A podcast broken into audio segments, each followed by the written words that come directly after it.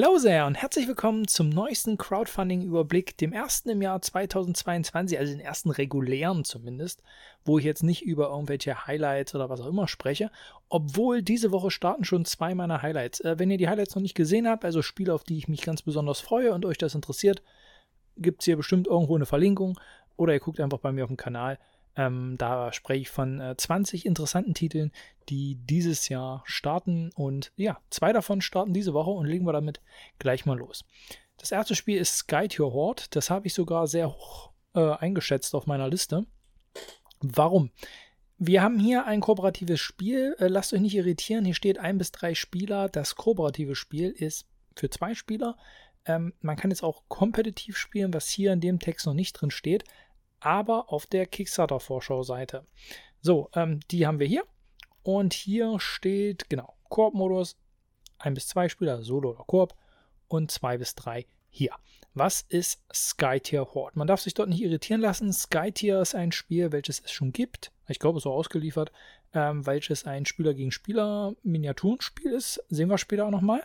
Skytier Horde, wie gesagt, kooperativ ähm, und verbindet zwei Sachen. Auf der einen Seite Castle Defense Spiele, die ich sehr mag, und auf der anderen Seite Spiele wie Magic the Gathering oder halt Hearthstone, nämlich ähm, wo wir dann halt versuchen müssen, Gegner zu besiegen. Und ähm, der gute Alex von Boardgame Code, den ich auch ganz gerne schaue, sagt ja, it feels like a solo Hearthstone-like Gameplay.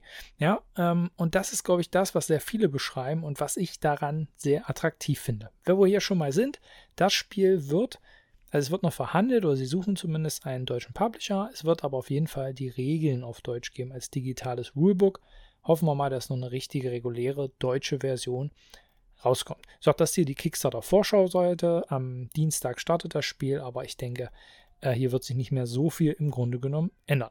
Spielablauf ist relativ simpel. Am Anfang entscheiden wir uns äh, für einen Helden und eine Burg. Burgen oder Castle sind die Sachen, die wir verteidigen müssen. So, ähm, dann gucken wir in unsere Truppen, wie man das halt auch kennt, hier mit verschiedenen Werten, Kosten. Ähm, es kommen jede Runde neue Monster, die aus Gates, also aus bestimmten Wegen halt rauskommen. Und dann, und das finde ich sehr spannend, haben wir insgesamt sechs Angriffslinien oder Spalten ist vielleicht das bessere Wort, äh, über die dann die Gegner angreifen. Gerade sechs hatte ich irgendwo gelesen. Genau, hier, Six Lanes. Ähm, und das finde ich ganz spannend. Ich habe nämlich mal, oder habe ich mal, also ich habe das ähm, gespielt, Elder Scrolls Legends, also diese Elder Scroll-Welt mit Oblivion und äh, Skyrim. Und dort gab es auch ein Kartenspiel, digital gibt es wahrscheinlich immer noch, aber ich habe es jetzt nicht mehr so auf dem Schirm. Und äh, das war ähnlich wert wie, wie Magic oder Hearthstone. Ähm, halt ein Duellspiel, konnte man halt aber auch Solo spielen, gegen KI etc. Und die hatten für mich, war das zumindest neu, dieses Konzept, dass es nicht nur diese eine Kampf-Area gab, sondern meist verschiedene Zonen. Also zum Beispiel gab es eine Zone, ähm, meistens, das war dann auch vom Szenario abhängig, wo, wenn Einheiten dort gespawnt worden oder gespielt worden, waren die in der ersten Runde nicht angreifbar, die waren unsichtbar. Und das fand ich ganz spannend. Und äh, scheinbar wird so ein System in einer gewissen Weise auch hier verwendet. Also man kämpft immer nur Reihe gegen Reihe. Der hat hier keinen Gegner. Das heißt, der wird diese Runde unsere Borg angreifen. Und wir müssen natürlich die Borg verteidigen. Wenn wir keinen Gegner, also kein Monster gegen uns haben, können wir auch das Gate angreifen. Ja, und es gibt auch Leerereien etc. Und die greifen sich gegenseitig an. Das finde ich klingt taktisch erstmal ganz spannend. Ich denke, der Fokus des Spiels wird sicherlich auf dem Solo-Modus irgendwie liegen, aber sie bewerben es halt auch mit dem kooperativen Modus und das werde ich mir jetzt hier bei der Kampagne angucken. Überzeugt mich das, bin ich hier mit großer Sicherheit drin. Man spielt Karten, man tötet die, ah, genau, man tötet die Monster und dann gibt es noch Minions, die nicht über die Linien angreifen, sondern ähm, ja, die können sozusagen ja, von der Seite her dafür sorgen, dass du Karten abwerfen musst. Und das ist ein ganz wichtiger Punkt, nämlich Karten sind in diesem Spiel extrem wertvoll, denn wir ziehen nicht irgendwie Karten jede Runde, sondern wir verdienen sie uns, wenn wir Gegner und Minions umbringen. Das heißt, wir müssen immer sehr bewusst entscheiden, welche Karten wir wann spielen und wie einsetzen wollen. Hier sieht man ein bisschen, wie das aussieht. Und ganz am Ende kämpft man immer gegen den Outsider. Das ist sozusagen der Bossgegner. Wenn man alle Gates geschlossen hat, dann hat man noch diesen Endkampf. So, was kriegt ihr in der Grundbox? Ähm, die ist für 40 was, Pfund. Gucken wir gleich nochmal gucken. Ähm, die ist, haben wir den Preis? Na, kommen wir gleich noch zu. Aber was kriegen wir jedenfalls in der Grundbox? Wir haben acht vorgefertigte Decks. Soweit ich das richtig verstanden habe, kann man die aber später, wenn man das Spiel gut kennt, auch mischen, also verschiedene wirklich dann Deckbuilding betreiben. Wir haben 18 verschiedene Gates. Dann haben wir die Minions. Ähm, dann haben wir verschiedene Token etc. Wenn ihr wollt, könnt ihr dann für 60, mal schnell gucken, welche Währung das jetzt hier war, Euro, sehr schön, für 60 Euro diese Deluxe-Variante nehmen, hier mit Magnetverschluss. Das sieht schon schick aus und ist wahrscheinlich auch das, was ich mir dann am Ende holen werde.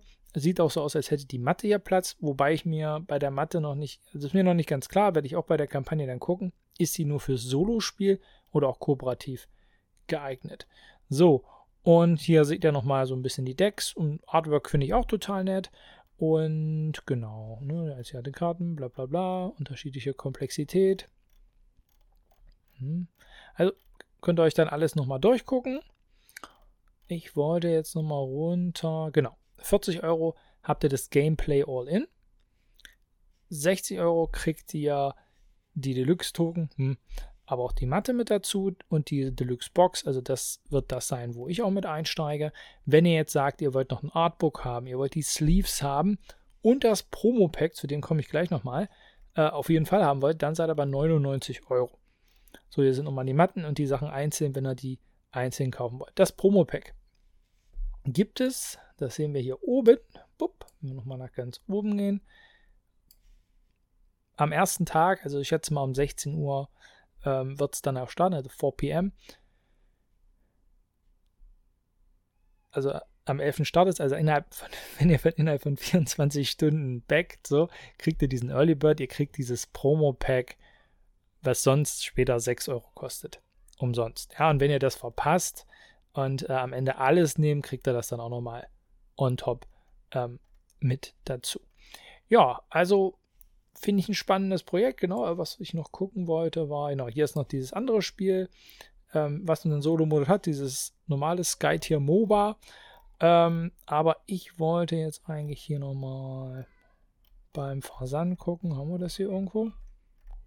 Ne, haben sie, glaube ich, oder scheinbar noch nicht mit ein, reingepackt. Ja, aber das ist dann nochmal eine interessante Frage. Steuern etc. Ihr kennt das Konzept. Aber gut, schon mal auf Euro, in Euro, da können wir dann ganz gut ab anpeilen. Das kann man immer besser einschätzen, als wenn es im Pfund ist oder was auch immer. So, zweites Spiel, welches ich auch schon vorgestellt habe und es leider auch nicht so viel mehr Informationen dazu gibt, nämlich Sink or Swim. Es geht um Synchronschwimmen. Auch mal ein schönes, fäches äh, Thema.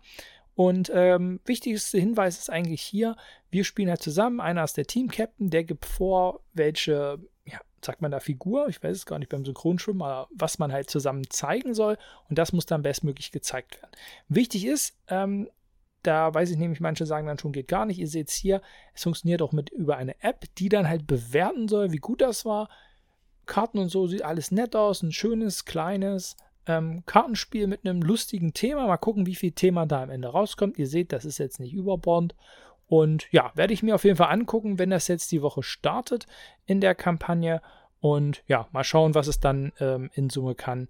Aber wie gesagt, bei so einem kleinen Kartenspiel bin ich tendenziell immer eher geneigt, nochmal mitzumachen, denn ich hoffe und denke eigentlich, dass der, der Kostenfaktor überschaubar sein wird.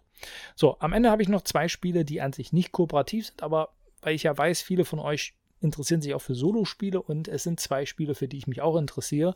Und deshalb möchte ich euch diese Infos auch gerne nochmal kurz mitgeben, auch wenn ich das hier nur so überblicksartig mache.